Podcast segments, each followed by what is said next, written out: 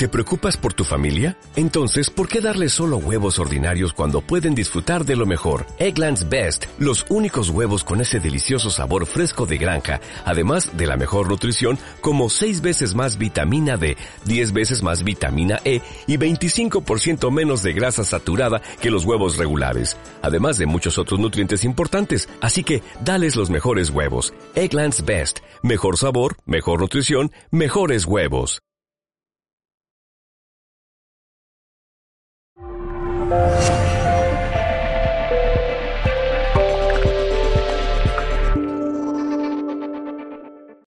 Queridos amigos, un feliz día para todos.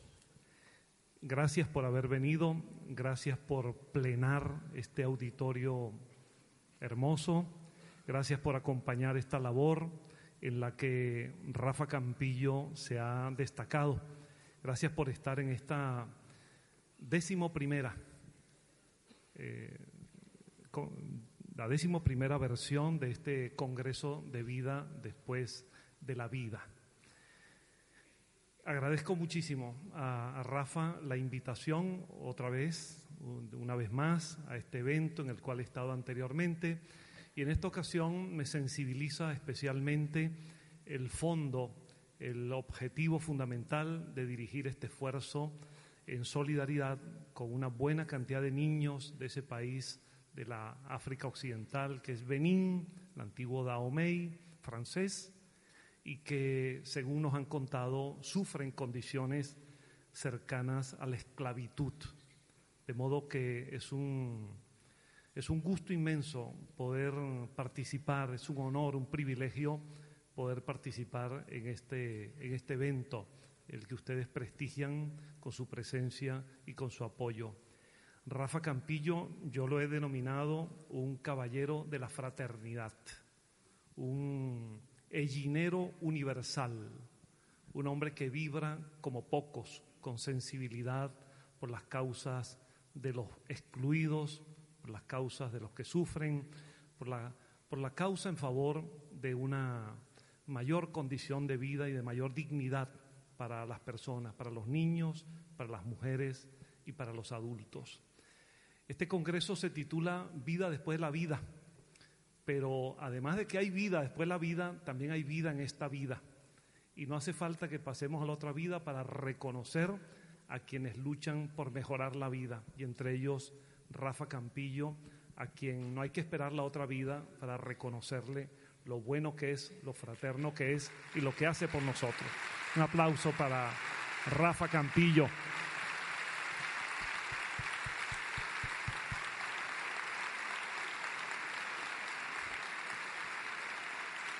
Bien. Un aplauso muy merecido. Él es tan modesto que no quiere salir de bastidores. Bueno, mis amigos, eh, el tema que me ha propuesto Rafa, estando yo en Caracas, tiene que ver mucho con mi profesión como psicólogo clínico y también con mi búsqueda desde hace bastantes años en relación con una comprensión más allá de lo aparente de la condición humana, la condición espiritual. Y por eso pretendo en esta exposición eh, de síntesis apenas ofrecerles algunos elementos, algunas consideraciones sobre un tema que me es muy cercano desde el punto de vista de la docencia clínica universitaria de la práctica clínica privada y también, repito, de la comprensión de la espiritualidad del ser humano. Comienzo por decir, de modo que antes de ello decirles que seré relativamente breve, porque este es un tema muy amplio, este es un tema muy extenso, es un tema muy complejo y hay que procurar abordarlo en auditorios abiertos y heterogéneos tenemos que procurar exponerlo de una manera accesible a la comprensión de todos, de manera que no pecar por el exceso de tecnicismos ni de términos que pudieran impresionar a algunas personas, pero que podrían decirse en lenguaje mucho más sencillo. De hecho, permítame decirles esto a modo de anécdota, suelo contar en algunos auditorios que hace ya bastantes años, cuando en Venezuela se podía invitar a profesores del exterior para que dictaran cursos y diplomados, se invitó en la Escuela de Psicología de la Universidad Central de Venezuela, en Caracas, se invitó a un eminente psicólogo y psicoanalista argentino para que eh, nos ofreciera algunas eh, clases, algunas aulas a los profesores de la universidad. Y yo he contado que ocurría esto, o al menos fue mi percepción, que ese profesor, a medida que iba hablando y exponiendo sus temas, yo me daba cuenta que utilizaba tantos tecnicismos, tantos neologismos, tantas expresiones eh, absolutamente fuera del lenguaje sencillo y cotidiano y comprensible, que provocaba un estado de asombro, de estupefacción, pero no necesariamente eh, lograba la condición pedagógica fundamental, que es la de transmitir algo que todos entiendan. De hecho, un profesor que estaba a mi lado cuando yo le digo, después del aplauso que le dimos por esa magnífica conferencia, pero llena de estas características semánticas lingüísticas y técnicas, yo le pregunto al profesor que está a mi lado, ¿qué te pareció? Y él me dijo algo como esto, me dijo, magnífico, eh, pero muy profundo, tan profundo que no le entendí nada. Y en efecto, se logró para él la impresión de que sabía de lo que hablaba, porque de hecho sabía, pero quizás no sabía transmitirlo adecuadamente. Eso siempre me ha servido pedagógicamente para huir al máximo de las expresiones mm, exageradamente ornamentadas e ir a la médula, a la nuez, a la sustancia del tema, que es que todos entendamos lo que queremos decir. Y de hecho, eso es la, la base de la comunicación y de la pedagogía, que cuando toquemos un tema el que transmite esté convencido de que logró llevar la información al oyente y el oyente extraiga de allí alguna información valiosa. Bueno, eso me sirve para, para expresarles que el tema lo vamos a tocar con la mayor sencillez, aun cuando en algún momento tengamos que utilizar un término propio de la neurología o de alguna disciplina colateral. Lo primero que quiero decirles es que los sueños han acompañado al ser humano, no solamente como soñante, sino como ser que intenta saber qué es el sueño o por qué sueña. Los registros más antiguos en escritura aparecen hace cuatro mil años antes de nuestra era en tablillas babilónicas en las cuales hay descripciones onirománticas, es decir, de adivinatorias de sueños. Y a lo largo de los milenios y de los siglos, eso ha continuado acompañando al ser humano. La preocupación por saber qué ocurre cuando aparentemente dejamos de estar en vida, cuando nos dormimos, qué ocurre cuando a las personas se les aparecen o evocan imágenes extrañas que no siempre logra descifrar, ¿por qué eso sucede? Y sobre todo, ¿qué significado pudiera tener la aparición de tantas imágenes extrañas cuando dormimos? Y eso ha acompañado la historia de la humanidad. Si nosotros miramos, por ejemplo, los, las culturas religiosas tradicionales, y los textos llamados sagrados de las religiones, por ejemplo, en el Talmud hay no menos de 200 alusiones a los sueños, porque el profetismo del antiguo pueblo israelita fue un elemento fundamental de su conducta, de su modo de ser e incluso de la toma de decisiones para ese pueblo que siempre ha sufrido de tantas persecuciones antes y aún ahora, algunas veces. Y en la Biblia encontramos entre el Antiguo Testamento y el Nuevo Testamento más de 60 referencias a sueños, algunos de ellos mm, aparentemente proféticos, premonitorios, pero en todo caso que tenían incidencia en la vida de aquellos pueblos anteriores al cristianismo y mismo durante los comienzos de la predicación de Jesús de Nazaret y la aparición del cristianismo. Y si consultamos la literatura oriental y occidental, vamos a encontrar referencias parecidas. De modo que desde los pueblos de la antigüedad, de los pueblos que dieron origen a las tradiciones brahmánicas, budistas, luego taoístas, del Shinto, o hasta en las culturas americanas aborígenes precolombinas, también los sueños tienen una enorme importancia. De manera que estamos ante un tema que desde el punto de vista cultural, histórico, antropológico, religioso, espiritual, filosófico y científico, tiene una enorme importancia. Tanto así que en nuestras vidas una tercera parte de ellas prácticamente nos la pasamos durmiendo, si tomamos como referencia ocho horas del día para dormir. Así que un tercio de nuestras vidas nos la pasamos durmiendo. Y dentro de ese lapso, otro tercio nos la pasamos soñando. De manera que es un, acto, un hecho humano íntimo, personal, sumamente importante y que por tal tiene consecuencias culturales, sociales y de todo orden. Pasando los tiempos, diríamos que hay algunos hitos, algunas referencias históricas esenciales sin las cuales no se puede hablar del mundo de los sueños, del dormir y del soñar, que como veremos eh, en lo inmediato son dos cosas relacionadas pero no absolutamente iguales, dormir y soñar. Un hito, una referencia esencial acontece en el año 1900, comenzando el siglo XX, cuando aparece el libro en Viena, La interpretación de los sueños, de ese gran psiquiatra eh, que fue Sigmund Freud.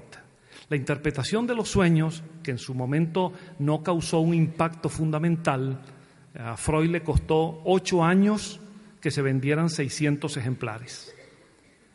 Sin embargo, ese libro se toma como una referencia fundamental en el estudio analítico e interpretativo de los sueños, a partir de la perspectiva muy particular que le dio Freud. Me gustaría detenerme un momento en ello sin que esto sea una conferencia sobre psicoanálisis, pero decirles que a Freud algunos biógrafos lo llaman el colón de la psicología y de la psiquiatría, porque al igual que el almirante, descubrió un continente nuevo en la cartografía mental, el continente del inconsciente.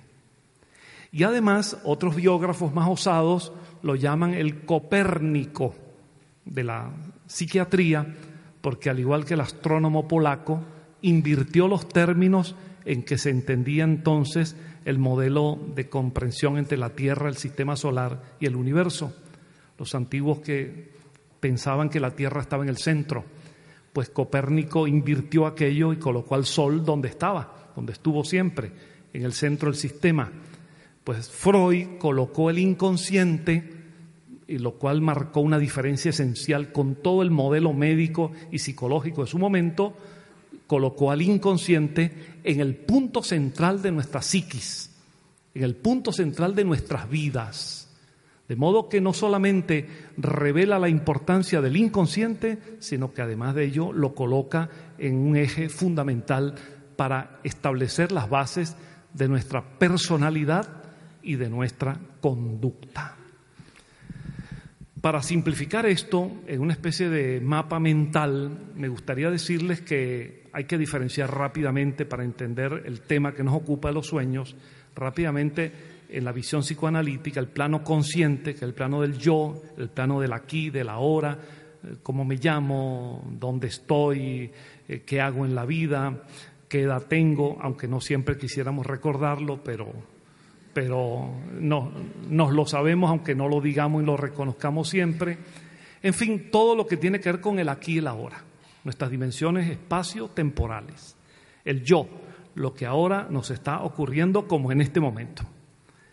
Pero si dentro de unos meses o unos años, a pesar de nuestra buena memoria, alguien nos pregunte qué hiciste en octubre de 2018 eh, en, eh, en, tu vida, eh, muy pocos recordarán que estuvieron en Albacete en este Congreso.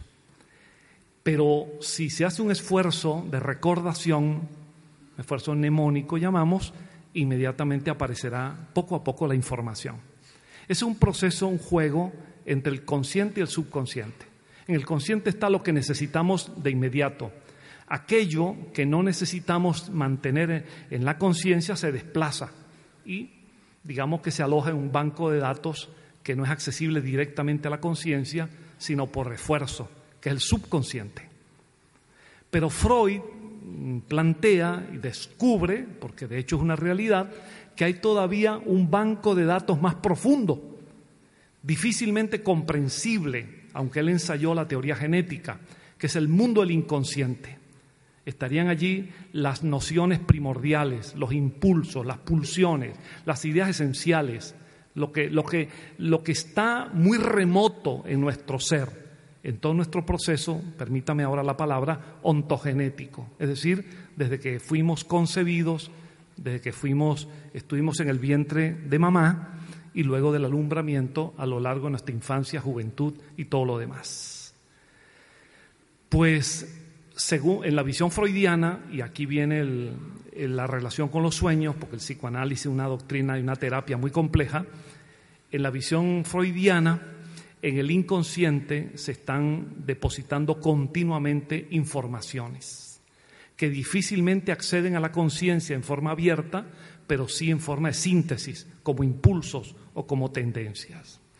Para entender esto, debería decirles, a quienes no lo conozcan, creo que la mayoría lo conoce, que en la visión freudiana hay una contradicción en nuestra vida cotidiana, una contradicción que se presenta en todo entre lo que él llamó el mundo de la realidad, formado por la sociedad en que vivimos, los valores, los permisos, las prohibiciones, las autorizaciones, y por otro lado el mundo del placer, aquello que es lo lúdico, lo impulsivo, lo instintivo, lo pasional, lo más profundo de nuestro ser. Y hay una contradicción entre lo que quisiéramos ser, lo que quisiéramos hacer y lo que el mundo de la realidad nos permite. Y eso provoca una contradicción que finalmente se expresa en represiones, porque hay una barrera de censura que no deja, y a veces con razón, no deja que emerja todo lo que está en nuestro ser interior. Si ustedes me lo permiten, un ejemplo muy coloquial podría dar esta idea. Si vamos a un lugar no digamos un restaurante muy fino, pero un, lugar donde una venta de comida, y allí pedimos, porque se nos antoja en ese momento, medio pollo con su contorno, su ensaladita, cuando nos colocan allí frente a ese muslo y esa, se diría esa pechuga, esa, esa parte más sustancial del pollo, y nos ponen un cubierto allí, un tenedor y un cuchillo, nos encontramos con el dilema de cómo entrarle al asunto. Porque por una parte, las normas, los modales nos dirían, toma el cuchillo, toma el tenedor y poco a poco lucha con aquello hasta comerlo. Pero ocurre que dejamos buena parte. Y lo que, lo que nos nace del fondo del ser es entrarle a ese pollo, pero con ganas, con los dedos chuparnos los dedos además, disfrutarlo al máximo. Pero como los modales no nos lo permiten y pasaríamos por unos mal educados, pues nos conformamos con medio comernos el pollo. Pero hemos quedado bien ante los demás, pero no necesariamente ante nosotros mismos. ¿Y qué pasa con ese impulso y con ese deseo? Lo reprimimos. Y aquello que se reprime no desaparece. Es un impulso con una carga energética, dinámica, que va poco a poco a irse incorporando a nuestro inconsciente. De modo que todos, todos los seres humanos tenemos represiones, solo que se hacen patológicas cuando esas represiones inhabilitan nuestra conducta. Pero todos tenemos represiones. Y eso nos pasa en todos los aspectos de la vida un caballero, por ejemplo, que conoce a una dama, a una mujer muy hermosa, eh, de cara que muestra su inteligencia, pero además muestra su figura, muestra la sensualidad femenina, y, y quiere hablar con ella y quisiera decirle algunas cosas que le nacen de su inconsciente, pero termina diciéndole, usted está muy elegante. Y todas las ganas de lo que tiene por decir, se las traga, se las reprime. De manera que así por consiguiente, en todos los aspectos de nuestra vida, estamos en ese conflicto entre la realidad y el placer.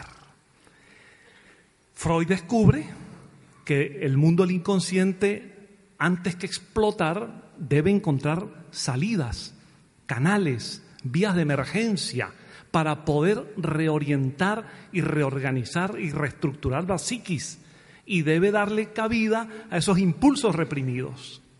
A veces lo hacemos de la manera más insólita.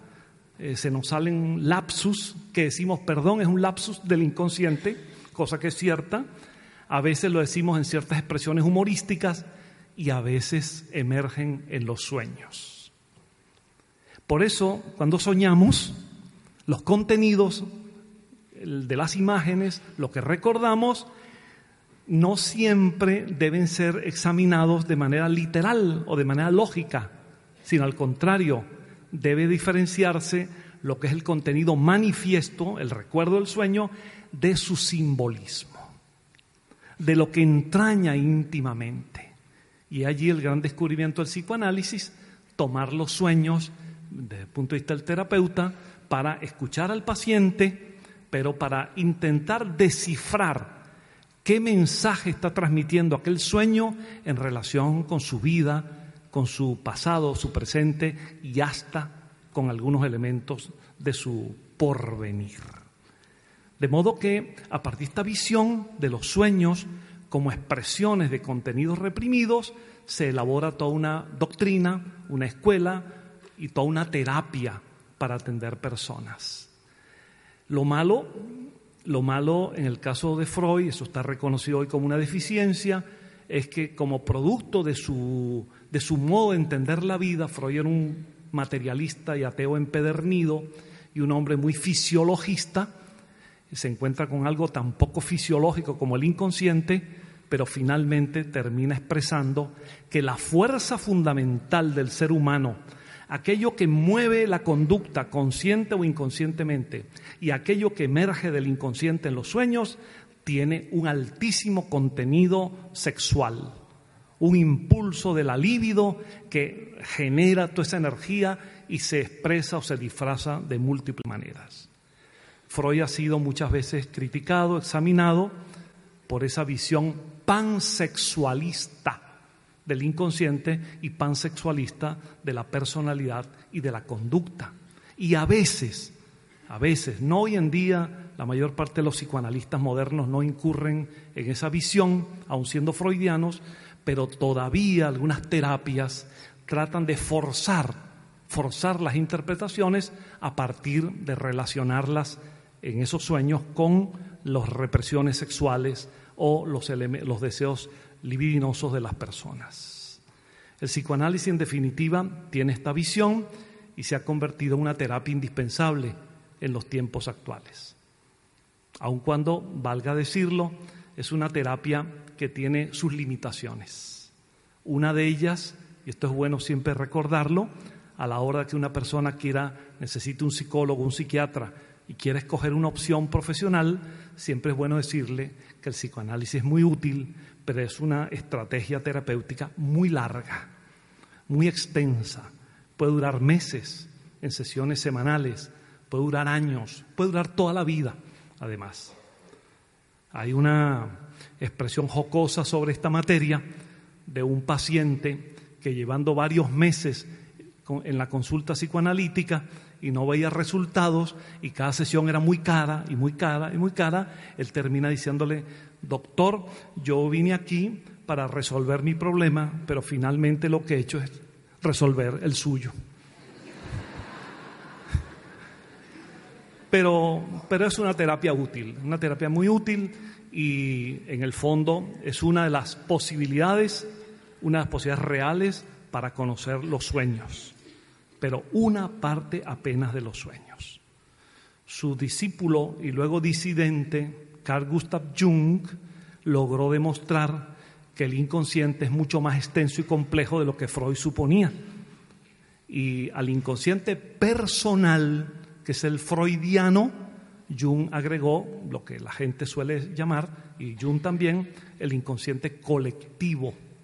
Hay una fuerza, un contenido, una energía, una expresión, un conjunto de imágenes que trascienden el inconsciente personal y se conectan además con toda la herencia cultural y espiritual de la humanidad. Se conectan con todo ese proceso mm, evolutivo de todos los tiempos. Mm, permítame decirles en lenguaje un poquito técnico que el inconsciente freudiano personal se refiere a la ontogénesis, mientras que el inconsciente junguiano va por toda la filogénesis. Es decir, el, inconsciente personal está muy bien relacionado con lo nuestro, con lo, nuestra vida hasta, que, hasta el punto en que hemos sido concebidos. Pero el inconsciente junguiano colectivo toca con toda la herencia psíquica a la humanidad. Por eso Jung logró hacer estudios tan importantes para demostrar que hay formas, hay tipos, hay criterios, hay conceptos, hay símbolos de carácter universal que son comunes a las personas, aunque no se conozcan entre sí, que son comunes a las personas, aunque no tengan relación genética, y que son comunes a los pueblos y a las tradiciones históricas, aun las que no, las que no han tenido relación entre ellas. Cuando Jung hizo un estudio de las mitologías, desde las mitologías, por ejemplo, eh, asiáticas, la egipcia es muy importante, luego la mitología helénica, la mitología griega, que es así tan rica, la mitología romana que imitó a la griega y aunque le cambió las denominaciones, la mitología céltica, la mitología nórdica, escandinava, la mitología americana, y Jung demuestra en sus estudios psiquiátricos, psicológicos y antropológicos que esas culturas, sin contacto geográfico entre sí, sin contacto cultural entre sí, a lo largo de los tiempos, presentan los mismos arquetipos, los mismos símbolos, los mismos modelos, porque son tipos básicos de la humanidad, de una humanidad donde lo particular está conectado con lo general, donde lo específico se relaciona con lo universal. Así, aunque este no es nuestro tema de hoy, yo podría apenas citar un ejemplo específico. En la tradición cristiana, por ejemplo, o judeo-cristiana, el diluvio, el diluvio, la destrucción o el intento de un Dios enojado, por eh, incluso eh, molesto o hasta arrepentido de haber creado a un ser desobediente como el ser humano, intenta aniquilarlo por medio de un diluvio. Y siempre aparece un Salvador que es el que logra que salir a flote y lograr que la humanidad continúe.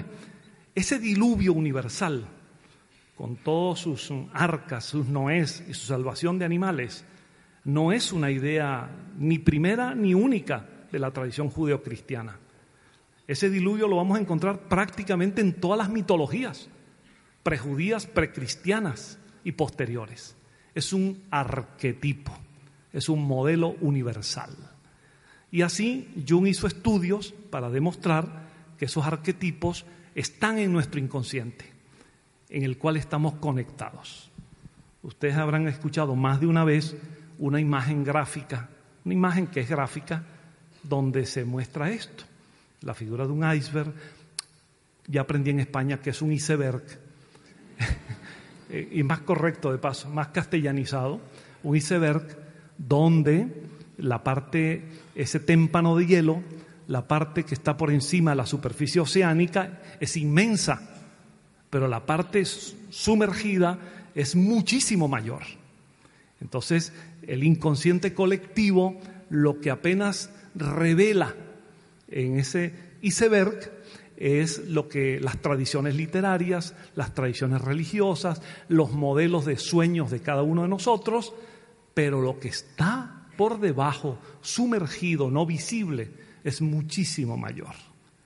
Y en la visión junguiana y en la terapéutica junguiana se pasa a un análisis de personalidad y de conducta a partir de la, mm, elaboración de los sueños de la persona, donde ésta está reflejando también esa visión mitológica, esa visión imaginaria, esa visión cósmica, y donde los símbolos universales tienen un inmenso valor para entender qué hacemos, por qué somos, por qué actuamos, cómo actuamos. Bueno, hay muchas otras aportaciones. Eh, hoy sería muy largo eh, desarrollar esto, ya les digo que esto lo hacemos en seminarios de un fin de semana completo, teórico y práctico, y apenas hacemos un resumen ahora. Pero sí quisiera mencionarles, sí quisiera mencionarles, dentro de tantos autores que se han ocupado del tema de los sueños, el de eh, uno de ellos, que fue Uspenki, un estudioso, discípulo de Gurdjieff, un estudioso en cuya obra La psicología, la posible evolución del hombre, presenta unos modelos estupendos que yo invito a estudiar a quienes tengan interés acerca de los tipos de los sueños en nosotros. Eh, eh, Uspenki habla al menos de tres tipos de sueños y quizás cada uno al escucharlo pueda identificar algo de lo que sueña. Eh, Uspenki habla de los mm, sueños caóticos que pueden oscilar entre lo aterrorizador o lo hilarante, es decir, sueños que nos pueden provocar mucho pánico, mucho miedo, al punto que nos pueden hacer despertar, o sueños, por el contrario, que nos pueden desatar la risa. Ah, hay otro tipo de sueños que él llama sueños dramáticos o de dramatización, que son historias, son los sueños más relatados, más en un orden lógico y cronológico, eh, sueños más cotidianos, y luego habla de los sueños que él llama de revelación, donde pareciera que saliésemos de nuestro cuerpo y nos pusiéramos en contacto con seres trascendentales, espíritus, energías espirituales, más allá de la dimensión física, seres dimensionales distintos a nosotros que podrían estar queriendo transmitirnos un mensaje, a veces simple o a veces importante, sobre nuestra misión en la vida, sobre nuestra tarea, sobre nuestro destino o sobre nuestras situaciones que podríamos estar en riesgo. O'Reilly Auto Parts puede ayudarte a encontrar un taller mecánico cerca de ti. Para más información, llama a tu tienda O'Reilly Auto Parts o visita oreillyauto.com.